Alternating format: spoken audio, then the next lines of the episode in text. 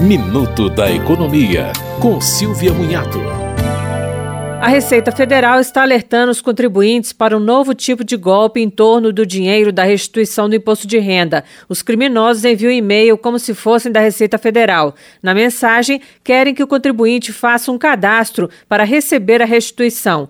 A Receita informa que não envia e-mails com links de acesso. O melhor é checar se a mensagem existe no portal ECAC, com entrada pela conta gov.br. O prazo de entrega da declaração vai até o dia 31 de maio e esta é a data para a divulgação do primeiro lote de restituições.